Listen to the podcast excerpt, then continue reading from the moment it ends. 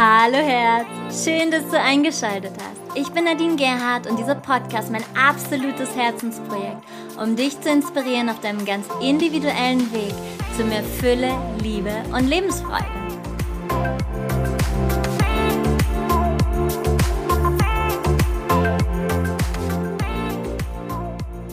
Soul Family.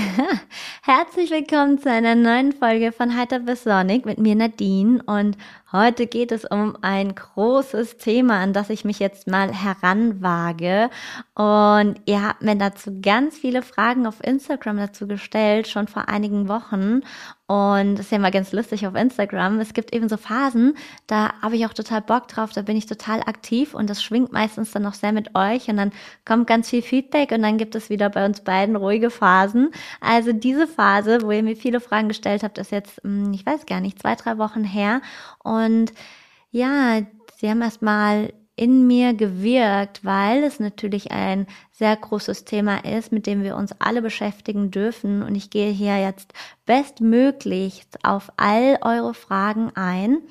Und das ist aber nicht die ultimative Antwort. Das ist nur mein Feeling dazu. Und ich bitte dich auch sehr, alles, was ich sage, auch alles, was meine Interviewgäste sagen, immer wieder zu hinterfragen. Denn es ist deine Aufgabe, in die Selbstverantwortung zu gehen und zu spüren, was ist denn deine Wahrheit darin? Und resoniert das mit dir oder resoniert es nicht mit dir? Und du wirst deine Antwort darauf finden.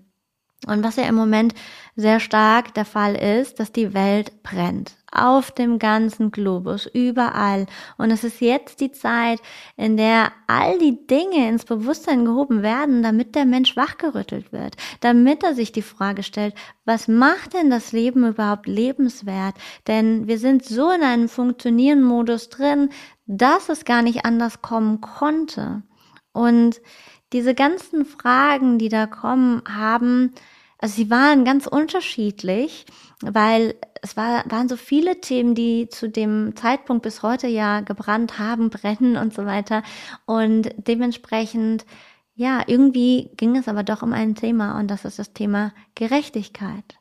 Also wie können wir ja, wie können wir mehr Gerechtigkeit in unserem Alltag leben? Was bedeutet überhaupt Gerechtigkeit und wie definieren wir das? Was ist das Grundprinzip der Gerechtigkeit?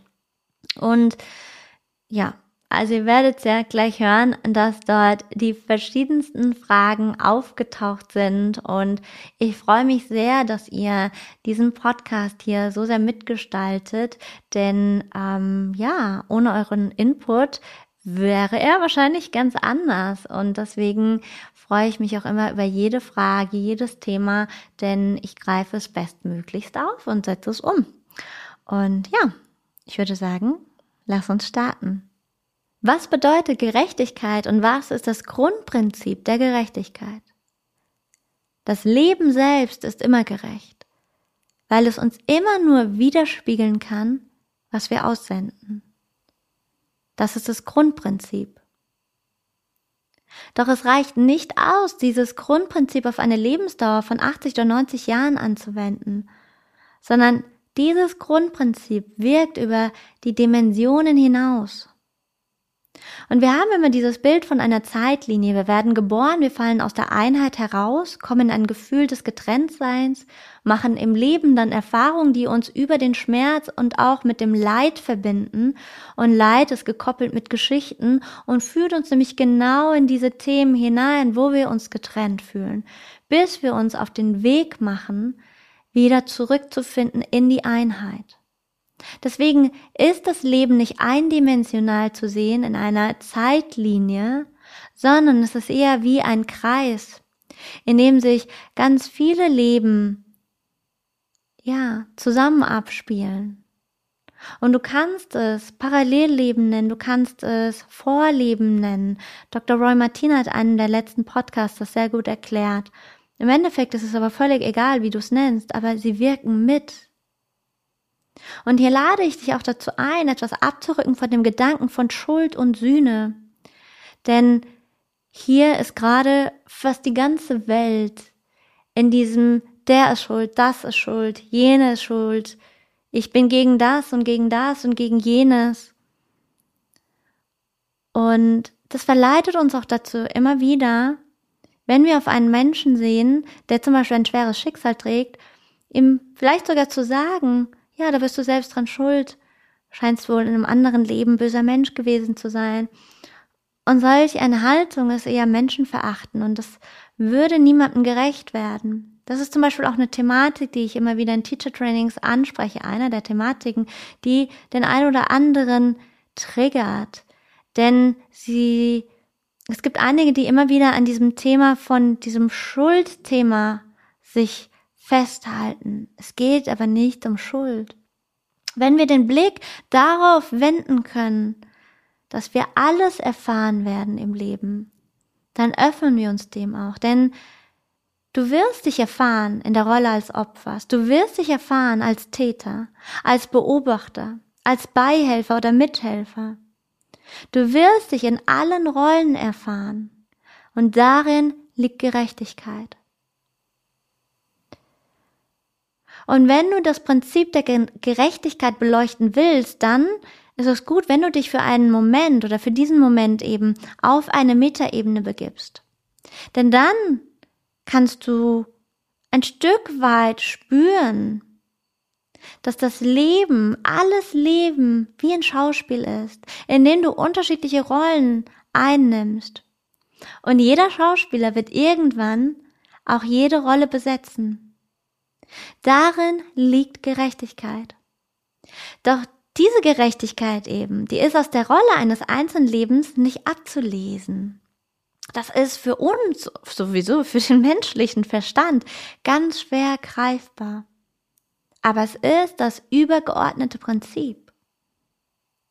Wenn wir jetzt auf die Ebene eines jetzigen Lebens schauen und du erfährst Ungerechtigkeit, weil du kannst ja nur einen Ausschnitt sehen, das ist wie du hast Scheuklappen auf.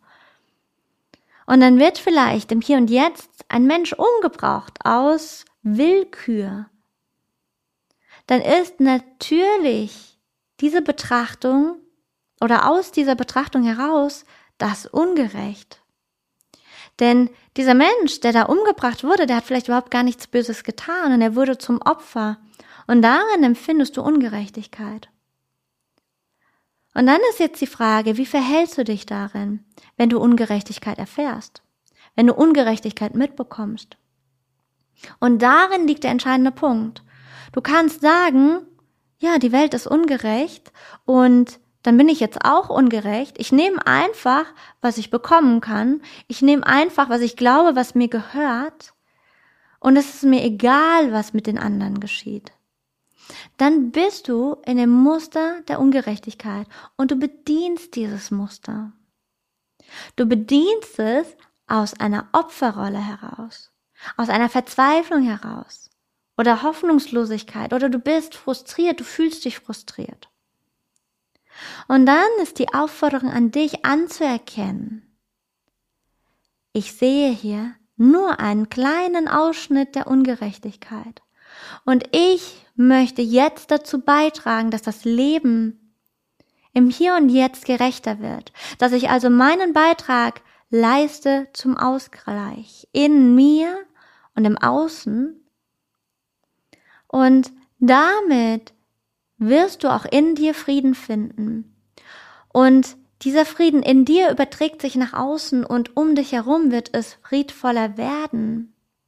Und du wirst anderen gegenüber friedvoller sein.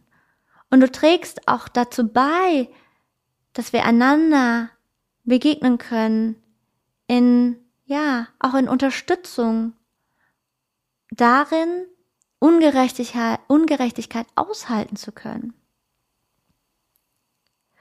Und uns Trost zu schenken, uns Beistand zu schenken. Und auf diese Weise das menschliche Kollektiv zu verändern.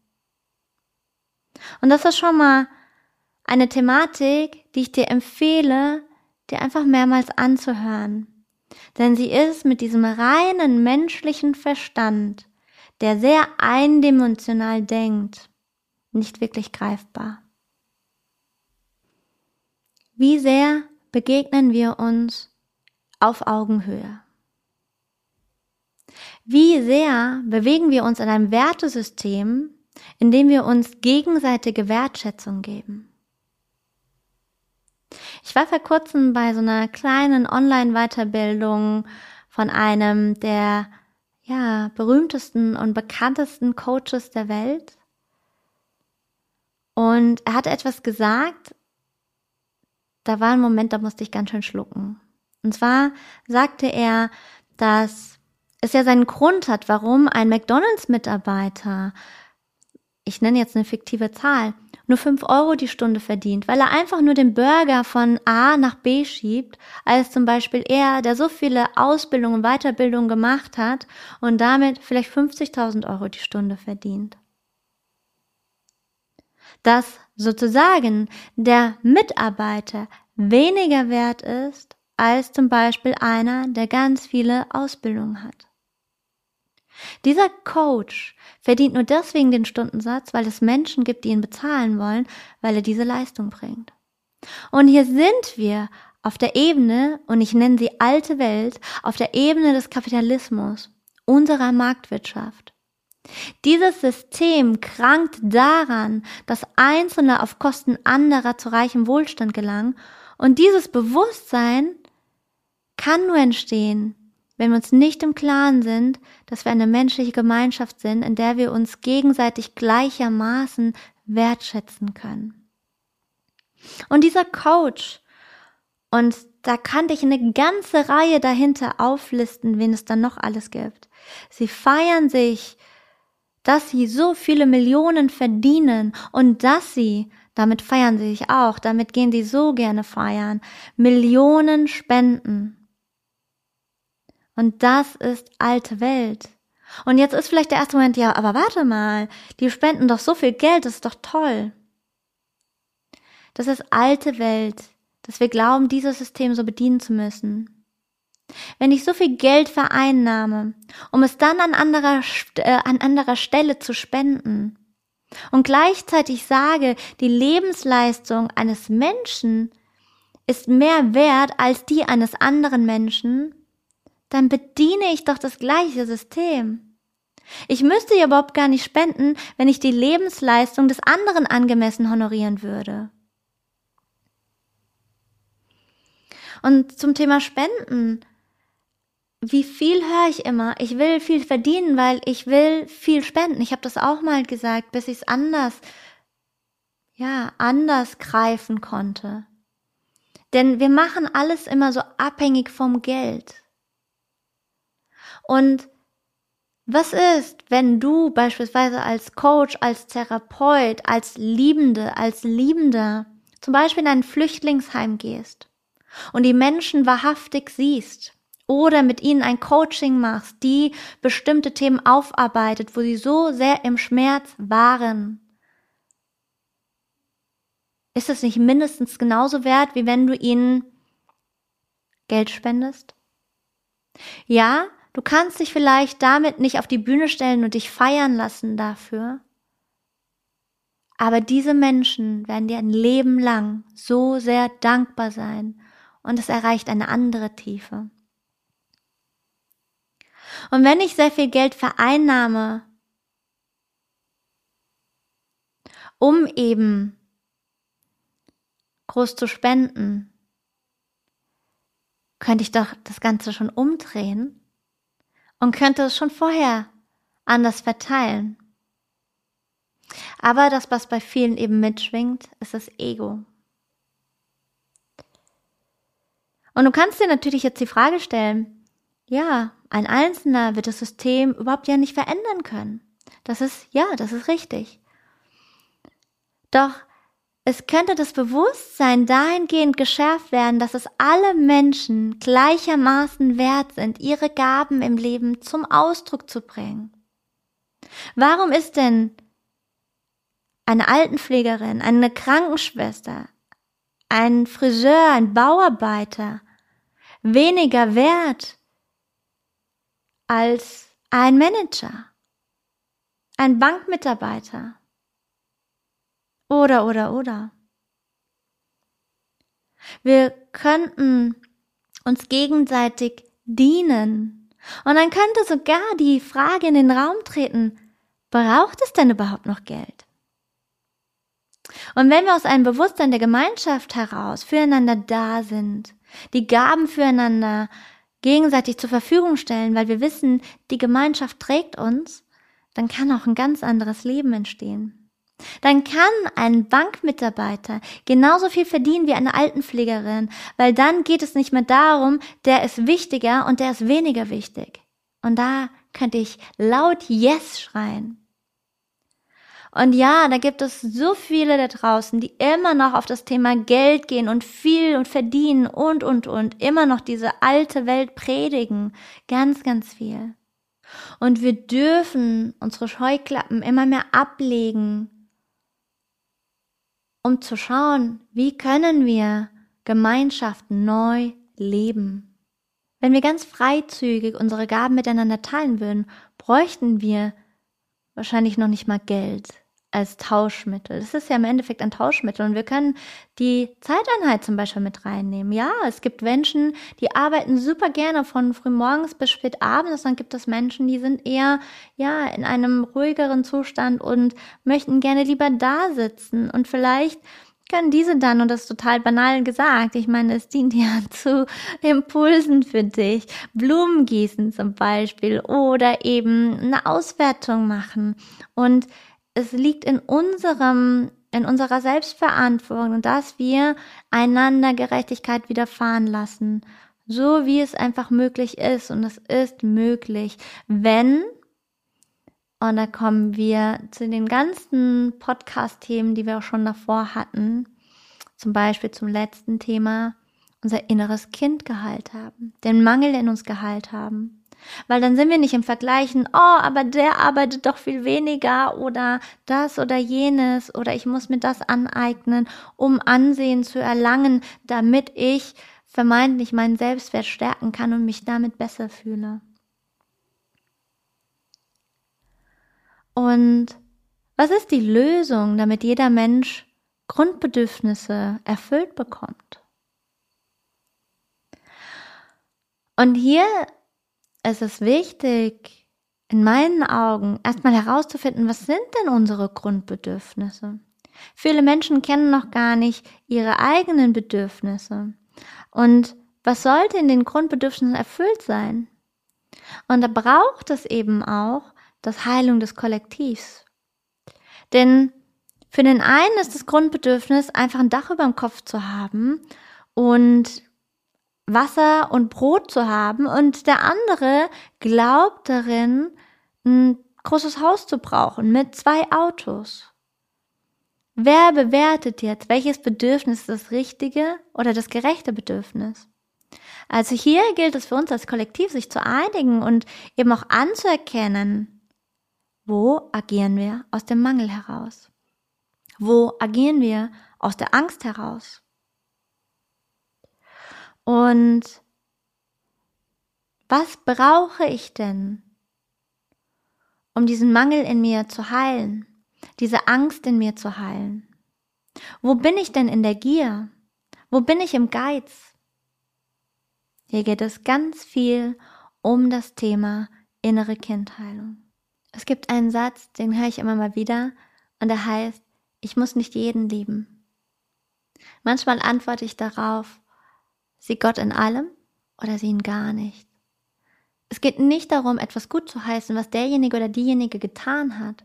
Grundsätzlich geht es darum, jeden Menschen als liebenswert anzuerkennen. Es könnte dein Bruder sein, es könnte ein Familienmitglied sein, ein Freund, dein Partner, deine Partnerin. Und Rumi sagt immer so schön, es wird dir im Leben alles vor die Nase gesetzt, wo du nicht in der Liebe bist. Und nehmen wir zum Beispiel den Fußballer mit den Kinderpornos, denn da kam es unter anderem wieder auf. Wenn die hier fragen, was sind deine Bedürfnisse? Weshalb fühlst du dich denn von Kindern, von Menschen, die dir nicht auf Augenhöhe begegnen können? Weshalb fühlst du dich von ihnen angezogen? Was ist es, nach dem du wirklich suchst? Und es kam die Frage auf bei euch, welche Strafe ist angemessen? Er hat ja ganz viel Rufmord erfahren. Und da werden ganz viele aufschreien, ja, das geschieht ihm ja auch recht, das ist ja das Mindeste. Hier sind wir aber wieder beim Gedanken von Schuld und Sühne. Und menschlich betrachtet gibt es kein angemessenes Strafmaß, weil ein Mensch dem anderen Leid antut. Und du kannst einen Menschen tatsächlich nicht bestrafen, sondern ihn nur disziplinieren. Nehmen wir den Kinderschänder. Was könntest du tun? Du kannst den Menschen aufhängen, du kannst ihn auf einen elektrischen Stuhl setzen, du kannst ihm den Schwanz abhacken, das höre ich immer mal wieder. Ihn zwingen, Tag für Tag sich auf ein spitzes Nagelbett zu legen. Natürlich kannst du das tun, wenn du den Gedanken der Rache verfolgst. Das Kind jedoch lebt mit seinem Schmerz oder ihrem Schmerz weiter und wird nicht durch das, was wir dem Täter antun, gesund werden, sondern nur durch einen eigenen Heilungsweg. Die Narben können verheilen und das Kind kann am Ende auch gestärkt daraus hervorgehen. Und stopp, stopp, stopp, bevor du jetzt anfängst, boah, das ist Täter-Opfer-Umkehr. Darum geht es nicht. Da gehe ich später auch nochmal mehr darauf ein. Es gibt nichts, was als angemessene Bestrafung als Mensch für den Täter sein könnte. Was es hier braucht, ist wieder die Metaebene, die andere Ebene. Denn dahingegen wird zu irgendeinem Zeitpunkt dieser Täter, wenn er seinen physischen Körper verlässt, jede Empfindung des Kindes nachfühlen können. Und da empfehle ich dir die Podcast-Episode Was passiert nach dem physischen Tod? Hör dir die unbedingt an. Ich verlinke sie in den Show Notes, denn da ist es nochmal sehr klar erklärt. Der Täter wird jeden Schmerz, jede Angst, jedes Misstrauen anderen Menschen gegenüber, all das wird er genau empfinden und nachempfinden, als wäre er selbst in dieser Situation. Alles, was er im anderen ausgelöst hat. Darin liegt dann letztlich die wirkliche Gerechtigkeit. Und die ist gleichermaßen wirklich gleichzusetzen mit dem Leid, das das Kind erfahren hat, auch im späteren Lebensweg. Und das wird der Täter zu irgendeinem Zeitpunkt nachempfinden. 16. November 2015. Du wirst meinen Hass nicht bekommen. Freitagabend hast du einem außergewöhnlichen Wesen das Leben gestohlen, die Liebe meines Lebens, die Mutter meines Sohnes, aber du wirst meinen Hass nicht bekommen. Ich weiß nicht, wer ihr seid, und ich will es nicht wissen. Ihr seid tote Seelen. Wenn dieser Gott, für den du blind tötest, uns nach seinem Bild gemacht hat, wird jede Kugel im Körper meiner Frau eine Verletzung in deinem Herzen gewesen sein. Also nein, ich werde euch dieses Geschenk nicht machen. Du hast es versucht, aber Hass mit Wut zu antworten, wäre dieselbe Ignoranz, die dich zu dem gemacht hat, was du bist. Das ist von Antoine Leris, der seine Frau bei einem Terroranschlag in Paris verloren hat.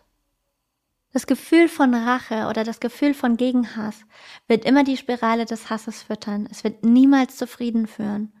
Darauf gehe ich aber noch später ein, denn ich möchte nochmal auf die Frage zurückkommen, was tun wir mit dem Täter? Und der eine wird sagen, bring ihn um. Ein anderer wird sagen, folte ihn ein Leben lang. Und der dritte wird sagen, schick ihn in Therapie. Was auch immer wir wählen, entspricht dem derzeitigen menschlichen Wertesystem. Und zugleich ist auch der Gedanke, richtig zu sagen, es ist dennoch ein Mensch, der Teil unserer Gesellschaft ist und unsere Gesellschaft ist mitverantwortlich, dass ein Mensch auf diese Art und Weise in die Situation kommt, einem anderen oder gar einem Kind Gewalt anzutun. Achtung, hier geht es wieder nicht um Täter-Opfer-Umkehr. Hör genau zu. Wir können also nicht einfach sagen, wir bringen diesen Menschen um und er darf nicht mehr Teil unserer Gemeinschaft sein, denn damit entheben wir uns selbst aus oder als Gemeinschaft einer Verantwortung, die wir durchaus tragen, denn jede Gesellschaft ist verantwortlich für die Menschen, die sie hervorbringt. Das wiederhole ich nochmal. Jede Gesellschaft ist verantwortlich für die Menschen, die sie hervorbringt.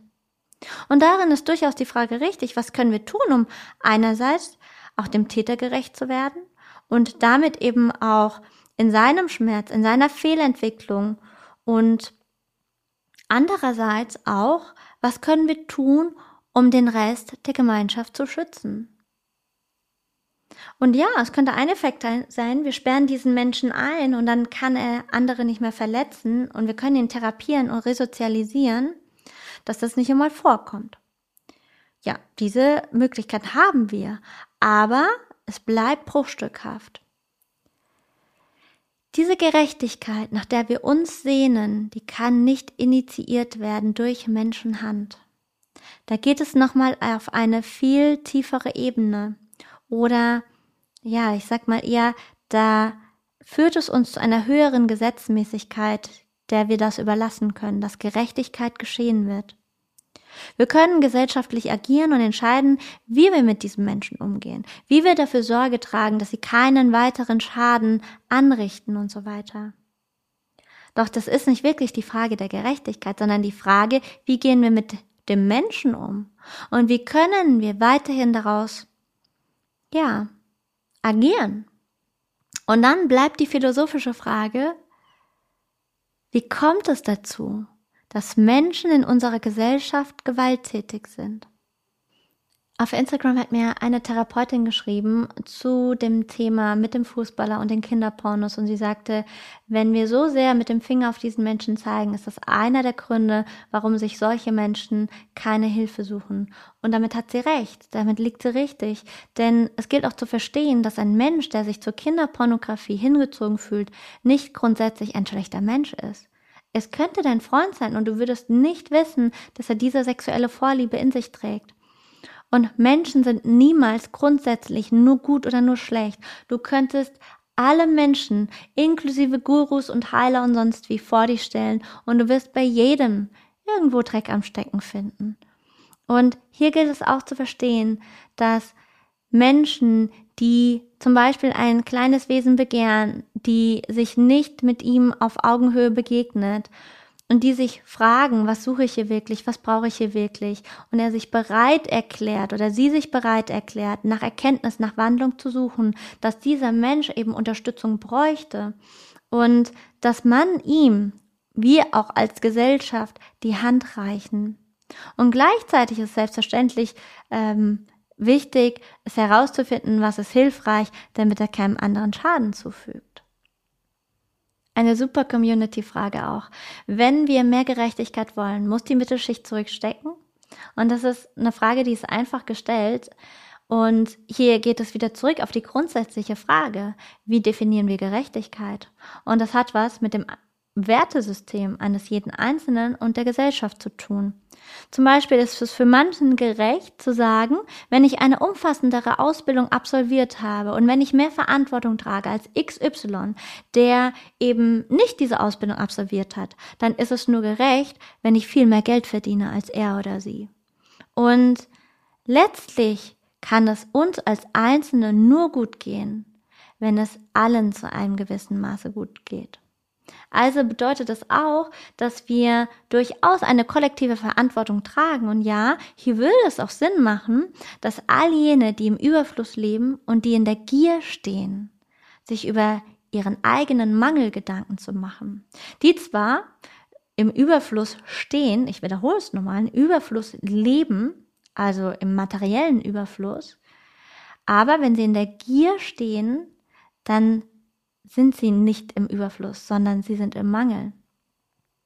Und hier zu fragen, wie kann ich mich selbst heilen? Wie kann ich dafür sorgen, dass eben für alle gut gesorgt ist? Denn wenn du in einer inneren Fülle stehst, dann gibst du bereitwillig. Dann hältst du nicht fest. Eine Frage von einer Yoga-Lehrerkollegin. Wo muss man denn zurückstecken? Tun Yoga-Lehrer nur so bewusst? Ist es nicht unsere Aufgabe, im Ausland keine Retreats mehr zu geben, sondern nur noch vor Ort? Und das sehe ich anders, denn wir tun uns keinen Gefallen, wenn wir zu oberflächlich urteilen. Und ich glaube, hier geht es mehr um eine andere Frage, die dahinter liegt. Grundsätzlich, ja, kannst du sagen, warum musst du um die Welt reisen? Du kannst auch zu Hause bleiben, du kannst auch deinen Urlaub zu Hause verbringen. Reisen können wir abschaffen und wir, ja, können auch Retreats vor Ort geben, das ist richtig. Es ist aber auch richtig anzuerkennen, es entspricht zum Beispiel meinem Bedürfnis zu reisen. Es entspricht meinem Bedürfnis, andere Länder und andere Kulturen kennenzulernen. Und ich möchte Menschen dorthin mitnehmen, damit sie sich in dieser Energie öffnen. Denn jeder Ort trägt eine ganz bestimmte Energie. Und wenn du an einen bestimmten Ort gehst, erfährst du dich ganz anders als zum Beispiel zu Hause. Du bekommst einen anderen Zugang zu dir selbst. Und das ist genauso in Ordnung. Die Frage, die dahinter steht, ist, was tun wir denn dafür, dass für alle gut gesorgt ist? So empfinde ich es zumindest. Und hier braucht es eine Handlung auf anderer Ebene. Hier geht es um einen kollektiven Bewusstseinswandel. Denn es geht ja im Reisen auch darum zu verstehen, dass wir alle einen Planeten teilen. Und zum Beispiel, wenn wir irgendwo hinreisen, Menschen zu fragen, was braucht es denn, damit es euch gut geht? Denn wir haben so die Art und Weise, wir westlichen Menschen, unsere Kultur und unser Leben anderen überzustülpen. Und wenn wir ja, wenn wir in andere Länder reisen, machen wir manchmal ganz andere Erfahrungen. Da erzähle ich dir kurz eine Geschichte. Als ich in Indien das erste Mal war, war ich mit sehr vielen Reichen unterwegs gewesen, weil ich da in der Modebranche gearbeitet hatte und ich ähm, ja mit vielen sehr sehr reichen Indern zu tun hatte. Und wir saßen an einem schickimicki Fünf-Sterne-Restaurant oder in einem Restaurant am Strand komplett verglast mit dem tollsten Essen und alle haben sie sich selbst gefeiert und erzählt, was jetzt gerade für ein neuer Film ansteht und für ein neues äh, Advertising und und und und und. Und ich habe an den Strand geblickt und habe eine Familie gesehen. Da waren zwei Eltern und es waren neun verschiedene Kinder und die haben sich die ganze Zeit mit Sand beschmissen und hatten so einen Spaß gehabt keinerlei Spielzeug, nur Sand. Und diese Kinder waren in diesem Augenblick so viel glücklicher als diese vielen Menschen, die da am Tisch saßen und die sich selbst befeiert haben. Und ja, hier sind die Fragen eigentlich so viel tiefer. Und ich glaube nicht, dass es heißt, dass wir nur noch zu Hause bleiben sollten und nicht mehr auf Reisen gehen sollten. Und natürlich ist es dennoch unsere Aufgabe abzuwägen, wann erfüllt denn eine Reise einen Sinn? Denn wann ist eine Reise eine Reise wert? Und wir haben einen teilweise günstigen Tourismus entwickelt, der ähm, ja dazu führt, dass viele Menschen einfach mal dahin fliegen und dahin fliegen und dahin fliegen und zu den Instagram Hotspots, Fotospots, ja. Und die bereisen irgendwelche Länder und sagen, sie waren da und sie waren dort, aber sie haben zwar den Fuß auf den Boden gesetzt, doch das Land haben sie nicht erfahren. Sie haben sich überhaupt nicht die Mühe gemacht, die Menschen dort kennenzulernen, sondern sie haben das Gleiche getan, was sie auch zu Hause tun würden. Und hier ist es dann wirklich zu fragen, wie sinnvoll ist es, um die halbe Welt zu reisen, die Umwelt zu belasten und am Ende der Welt in einem Club zu sitzen und die gleichen Dinge zu konsumieren, die wir auch zu Hause konsumieren. Und jetzt erkläre ich dir, warum ich keinerlei schlechtes Gewissen habe, wenn ich weltweit Retreats anbiete. Denn es geht um die Sinnhaftigkeit des Reisens. Denn warum ist es mir so ein großes Anliegen, Menschen die Erfahrung zu ermöglichen, zum Beispiel in die Sahara-Wüste zu reisen? Denn hier erleben sie, was es bedeutet, unter diesen Bedingungen zu leben, was es bedeutet, in dieser Weite zu sein, in der es keinerlei Infrastruktur gibt, so wie wir sie kennen. Wie groß kann dann ihre Demut vor der Umwelt sein, vor der Erde sein, wenn ich einmal hier gewesen bin und was nehme ich aus dieser Erfahrung mit in meinen Alltag? Genau dasselbe mit Südafrika. Genau dasselbe mit Indien. Wenn ich so lebe, wie ich es normalerweise nicht zu Hause machen würde, und ich diesen ganzen, diese ganze Armut sehe, ich mich damit konfrontiere, denn es ist was anderes, darüber hier zu Hause zu reden, oder es wahrhaftig vor meinem Auge zu sehen und zu spüren und mich hineinzufühlen. Es ist was ganz anderes. Und wenn ich jetzt zum Beispiel Retreats wie das in Marrakesch oder im Bikini Hotel auf Mallorca zum Beispiel anbiete, Das sind für mich Türöffner. Das ist für mich der Eintritt in eine vielleicht noch tiefere Welt, in der ich Menschen ermögliche einzutauchen.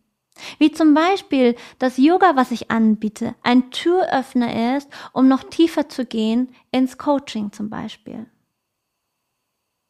Und es ist völlig legitim zu sagen, wenn ich sage zum Beispiel, ich möchte meine Retreats in der Sonne und in der Wärme nutzen.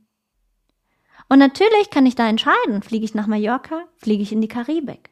Und vielleicht, ja, macht es Sinn, dann eine Woche nach Mallorca zu fliegen als in die Karibik. Auf dem Retreat in Südafrika waren wir zum Beispiel in den Townships. Und dann kam eine Frau auf uns zu und schrie, sag ihnen, dass wir hier auch immer wieder vergewaltigt werden. Sag ihnen die Wahrheit, sag ihnen die Wahrheit. Es war total unangenehm für meine Teilnehmer. Und das ist auch gut so. Es wäre sehr unnatürlich, wenn dieses unangenehme Gefühl nicht kommen würde. Vielleicht ist es sogar ein Schuldgefühl, was kommt. Und es ist wichtig, dass wir uns mit diesen unangenehmen Gefühlen auseinandersetzen. Denn, wie eben schon erwähnt, es ist das eine, über Armut zu reden, wenn sie nicht vor unserer Nase ist und es weit weg ist. Und es ist was ganz anderes, wenn wir sie vor unserer Nase erleben und spüren. Ja, für die, die bei mir das erste Mal mit in Indien sind, die noch nie in Indien waren, für die ist teilweise eine richtig krasse Herausforderung. Und das kann ich total nachvollziehen. Aber diese Demut an das Leben, diese Demut, dass wir in so einem Luxus leben, die bekommst du sehr schnell, wenn du wahrhaftig hinsiehst, wenn du in Indien diese Armut erlebst. Und ich glaube, das einzige Retreat, wo ich mal richtig angegriffen worden bin, war das Island Retreat. Und das ist eine Kurzreise, genauso wie oder ähnlich wie, als würdest du nach Mallorca oder Gran Canaria fliegen. Das ist Kurzstrecke. Das, was wir aber dort erleben, was wir dort erfahren, hat so eine Wertigkeit für mich in meinem Leben und auch für die Teilnehmer, dass ich zu 100% Ja sagen kann zu diesen Reisen. Und ob jemand Retreats, Yoga Retreats, Holistic Retreats, Intuitive Retreats in Deutschland anbietet oder am anderen Ende der Welt, ist es für mich das Wichtigste, das Thema der Sinnhaftigkeit zu erfragen und damit zu entscheiden. Deswegen habe ich keinerlei schlechtes Gewissen, was das angeht. Mm. Ja. Nochmal zu dem Thema, was wir immer mal auch wieder hören, das Leben ist halt nicht gerecht. Warum sollten wir hier was abgeben? Warum immer wir, nur weil wir was haben? Würden wir in einem natürlichen Bewusstsein stehen, dann wäre es uns eine Freude, etwas abzugeben. Denn es ist unser natürlicher Impuls als Mensch, für Ausgleich zu sorgen. Wir haben nur gelernt, uns abzugrenzen, weil wir eben nicht mehr natürlich eingebunden leben, sondern weil wir uns ich nenne es mal, wie katalog katalogisiert haben. Wir sind wie Lemminge. Wir sind immer mehr zu Maschinen geworden. Und wir stecken in Schubladen. Jeden Tag aufs Neue. Das sind die Armen, das sind die Reichen, das sind die Dummen, das sind die Intelligenten, die sozial Schwachen, die sozial Starken. Und der natürliche Impuls des Mitgefühls geht verloren. Und das erlebe ich auch immer, wenn es um das Thema Obdachlose geht. Was wäre, wenn ein Kind, ein armes Kind dir entgegensteht, was auf der Straße lebt und bettelt? Dein natürlicher Impuls wäre normalerweise, dass du egal, was du hier in der Hosentasche hättest, du würdest es dem Kind geben. Doch was wir heutzutage tun, ist, wir fangen an zu hinterfragen. Oh, das Kind ist bestimmt in der Bande, dem gebe ich nichts. Oder mh, mm, nee, ich gebe keinem Obdachlosen, weil der sitzt ja jeden Tag und tut nichts. Eigentlich müsste er doch Leistung bringen. So war ich früher auch mal. Ich gebe nur Obdachlosen was, wenn sie auch was dafür tun. Ich, es hat erst gebraucht, bis ich wirklich annehmen konnte, dass Menschen eben auch an Punkten stehen, wo sie nicht mehr in diesem Leisten sein können, wo sie nichts mehr leisten können. Deswegen sind sie aber nicht weniger wert. Seitdem ich das Interview hatte mit Neil Donald Walsh, und ihr kennt ihn bestimmt mit dem Buch Gespräche für Gott, ein millionenfacher Bestseller.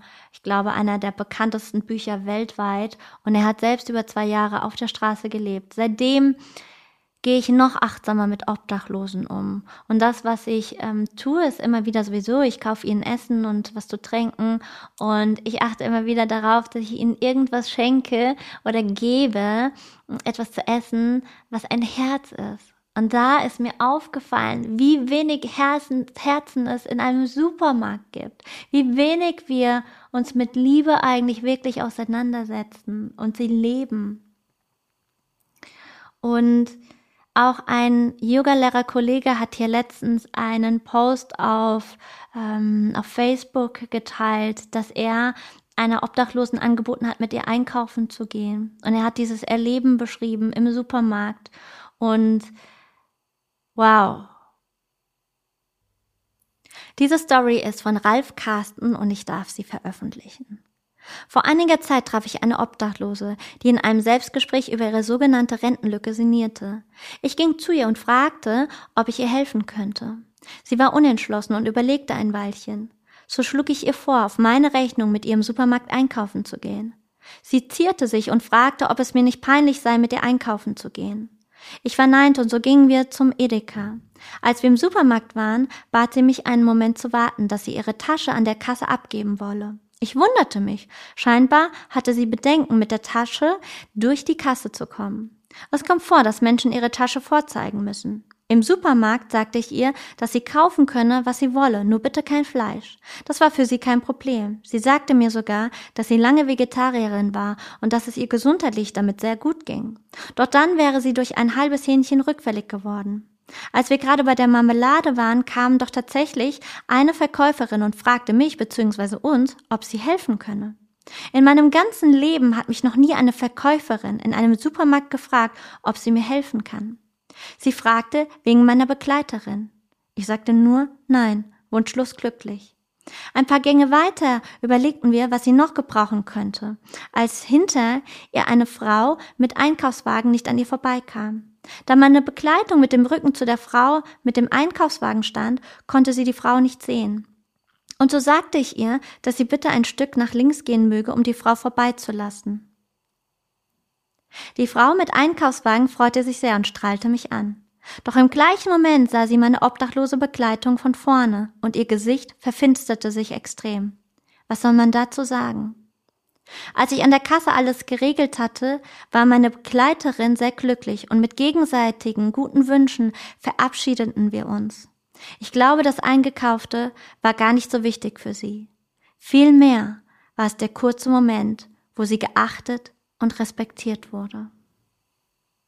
Die wesentliche Grundlage ist also, dass wir uns Menschen wieder auf Augenhöhe begegnen, und dass wir wieder Mitgefühl zulassen. Dass wir wieder zulassen, dass wir wieder unangenehm berührt werden dürfen. Wir dürfen zulassen, dass der Mensch uns auf der Straße leid tut.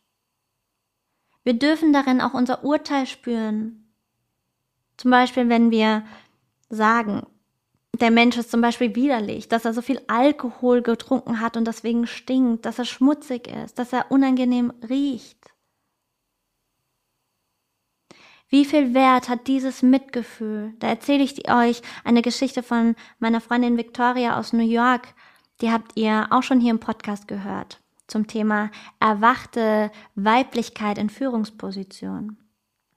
Vic hat bei Minusgraden in New York vor ihrer Haustür eine Obdachlose sitzen gesehen und sie hat sie mit in ihre Wohnung genommen und sie dürfte dort duschen und sie dürfte dort übernachten und sie hat ihr gesagt, jedes Mal, wenn es so kalt ist und du bist vor unserer Haustür, darfst du auch hier übernachten. Und das ist wahrhaftiges Mitgefühl. Und diese Gefühle dürfen wir wieder in uns zulassen. Und auch hier zu fragen, was würde ich mir wünschen, wenn ich an der Stelle dieser Obdachlosen, dieses Obdachlosen wäre? Und jetzt möchte ich nochmal zurückkehren auf das Yoga-Lehrer-Dasein. Denn unsere Aufgabe ist, das rauszugeben, weiterzugeben, was uns am Herzen liegt und uns damit gerecht zu werden. Was der andere annimmt, liegt bei ihm oder vielleicht sogar umsetzt. Es ist einfach, jeder hat ja seinen eigenen Bewusstseinszustand und das zeigt es. Wir können nicht am Gras ziehen und das Wichtige ist, dass du immer wieder bei dir bleibst und dir selbst gerecht wirst. Das ist das eine. Dann kam zu Corona-Zeiten die Thematik auf und diese Bewegung mit den Hashtags Yogis gegen Nazis. Da habe ich mich schon sehr klar auch auf Instagram geäußert und ich tue es auch nochmal hier. Und ich kann da ganz klar sagen, dass die Kollegen, die diesem folgen, das Yoga nicht verstanden haben. Sie haben nicht verstanden, was die acht Arme des Patanjali bedeutet. Und es geht hier nicht um beurteilen oder verurteilen, nur es ist eine ganz klare Aussage von mir, denn es ist ganz unabhängig, welcher Mensch zu dir kommen mag. Heiße jeden willkommen, der bereit ist, sich einem spirituellen Bewusstsein zu öffnen oder in eine Verbindung zu gehen. Ein Unterschied ist, wenn dieserjenige zu dir kommt und andere Menschen verletzt oder beleidigt oder manipuliert, dann ja, es ist dein Job zu sagen, hier, das ist mein heiliger Raum und mein heiliger Raum, da gibt es Regeln und diese Regeln möchte ich nicht, dass du diese verletzt. Und dann finde einen anderen Raum für dich.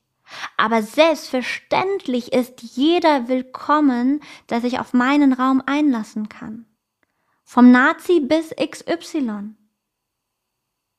Wenn ich in den Teacher Trainings, weil das ist ein Thema, das triggert immer in den Teacher Trainings, wenn ich in den Teacher Trainings vorab erzähle von Don Conroe, einer meiner Lehrer, ein, ähm, ein, äh, ein Gong-Ausbilder aus New York, der ist im Frühjahr in ein ähm, in einen Hochsicherheitstrakt gegangen von ähm, Mördern und welche, die zum Tode verurteilt waren. Also ganz, ganz, äh, ja, ganz große Menschen tätowiert und völlig trainiert. Und er sagt, oh Gott, das war so richtig angsteinflößend. Und er hat ihnen ein Gongbars geschenkt alle zum Tode verurteilt und all diese Männer haben so Rotz und Wasser geheult, weil sie haben gesagt, das ist das erste Mal, seitdem ich aus dem Gefängnis rausgekommen bin, weil die Seele aus dem Körper austritt und spazieren geht. Und es war so, ja, so eine berührende, so ein berührendes Erlebnis. Und das berührt, diese Geschichte berührt auch immer wieder ganz, ganz viele, wenn ich sie jetzt noch ein bisschen tiefer erzähle, als jetzt mal kurz drüber gefahren. Aber wenn es dann darum geht, dass auf deinem oder in deiner Yogastunde ein Nazi auch einen Platz hat, dann triggert es wieder bei dem einen oder anderen. Weil dann kommen deine eigenen Themen nach oben. Und die gilt es anzuschauen. Und es ist so oft so, wie auch Osho sagt, Menschen, viele Menschen wollen gar nicht raus aus ihrem Opferbewusstsein. Sie haben eine Form angenommen in diesem Opferbewusstsein, wo sie sich wohlfühlen. Denn die Opferhaltung zu verlassen bedeutet eben auch immer, bereit zu sein, die volle Verantwortung zu übernehmen für alles, was uns im Leben begegnet. Und es braucht eben eine gewisse Stärke und ein gewisses Bewusstsein. Und was bedeutet Ahimsa? Es ist eine Hingabe an das Einssein, an das Alles.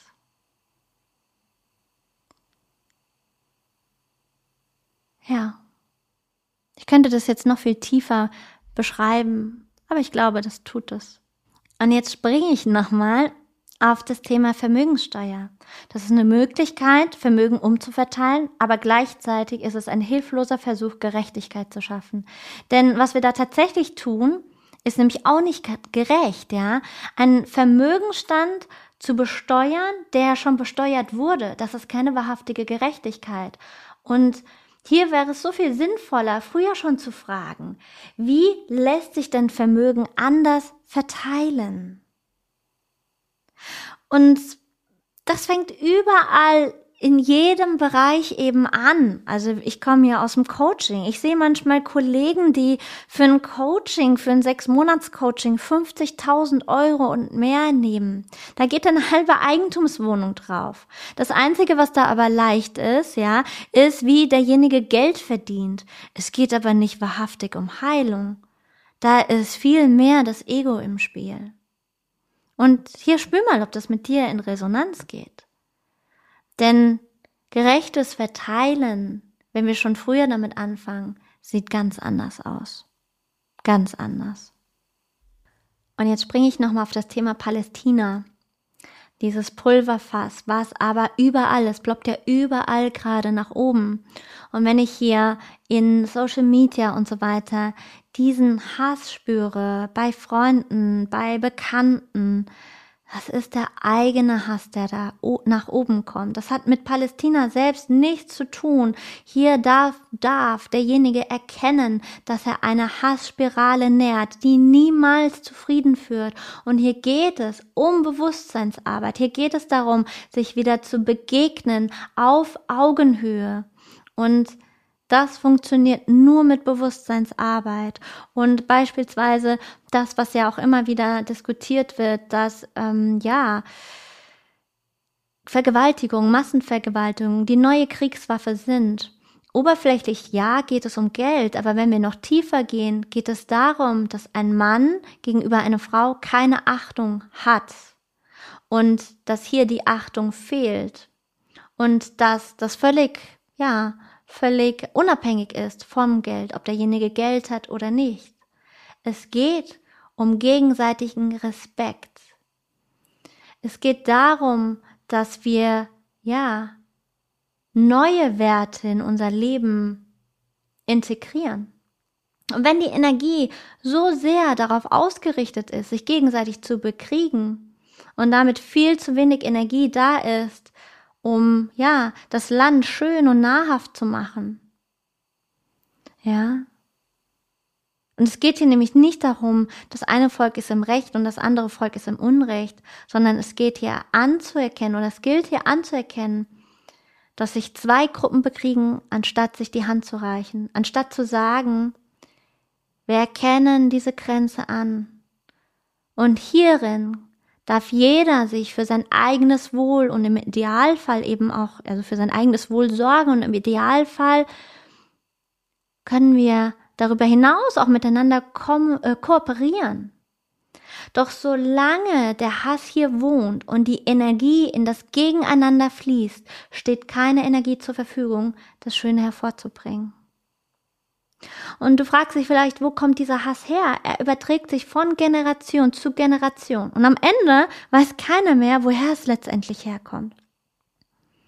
Aber es ist unsere Aufgabe, neue Werte zu integrieren und nicht mehr den Hass zu nähern.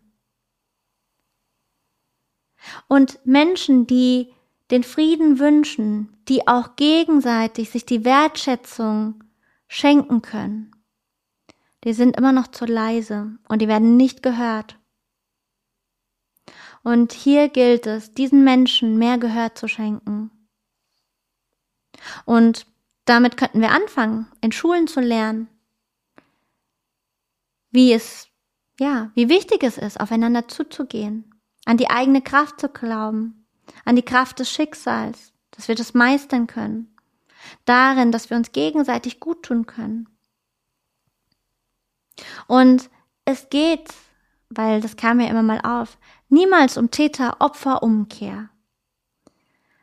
Es geht nicht darum, wer ist schuld, sondern wie kann dem Täter und dem Opfer geholfen werden. Damit gehen wir einen Schritt weiter. Und auch, wie kann der Täter für einen Ausgleich sorgen? Wie kann der Täter für seine Tat einen Ausgleich schaffen? Also war es keiner an gutem Leisten. Und lediglich zu sagen, der Täter ist schuld und er muss, wie auch immer, bestraft werden, führt nicht weit genug. Es würde Opfer zu Täter machen und wir würden diese Opfer-Täter-Spirale in Bezug auf Schuld und Sühne weiterhin nähern. Und wenn alles vollkommen ist, warum sind wir dann auf der Erde? Um was geht es wirklich? Vollkommenheit zeigt sich in unterschiedlichen Facetten. Es spiegelt sich in unterschiedlichen Facetten. Und wir sehen die Welt ganz oft nur linear. Unser Leben nur linear. Aber wenn es sich im Kreis bewegt, dann fließen noch unterschiedliche Facetten hinein. Und würden wir das Ganze sehen, würden wir auch die Vollkommenheit darin sehen. Aber wir sehen eben nur einen Ausschnitt. Und darin sehen wir die Unvollkommenheit. Und das kannst du, ja, sehen wie Scheuklappen, durch die wir schauen. Als Mensch sind wir in einem Zustand der Trennung. Und deswegen sehen wir auch nur einen Ausschnitt, und das sind die Scheuklappen. Wenn wir unser Bewusstsein erweitern und mehr und mehr das Bewusstsein der Allverbundenheit, des Einsseins wahrnehmen, können wir auch ein größeres Spektrum der Wirklichkeit wahrnehmen und erahnen, was es dann noch alles gibt. Und um was es wirklich geht. Ich glaube nicht, dass es darum geht, dass es um das Dunkle kämpft, nee, das Helle kämpft gegen das Dunkle und das Helle muss gewinnen. Denn es ist ja beides gleichermaßen da. Es geht um Bewusstwerdung. Und wenn wir im Kollektiv das Bewusstsein erheben und ein anderes Bewusstsein auf diesem Planeten unserer Mutter Erde herrschen würde, dann würden wir die Erde mit viel mehr Liebe und Freude nutzbar machen. Und damit schließe ich mit ein paar Worten von Dieter Pröers, dem Biophysiker, ab. Soziale Ordnung ist immer auf Augenhöhe. Und ja, in meinen Augen ist es das das Ziel, dass wir uns wieder auf Augenhöhe begegnen, mit einem offenen Herzen und uns all die Themen anschauen, wo wir eben noch nicht in der Liebe sind, wo wir immer noch im Groll, im Widerstand, in der Wut sind und nicht mehr die Schuld im Außen suchen, sondern in die Eigenverantwortung kommen. Und hier für die Liebe einstehen.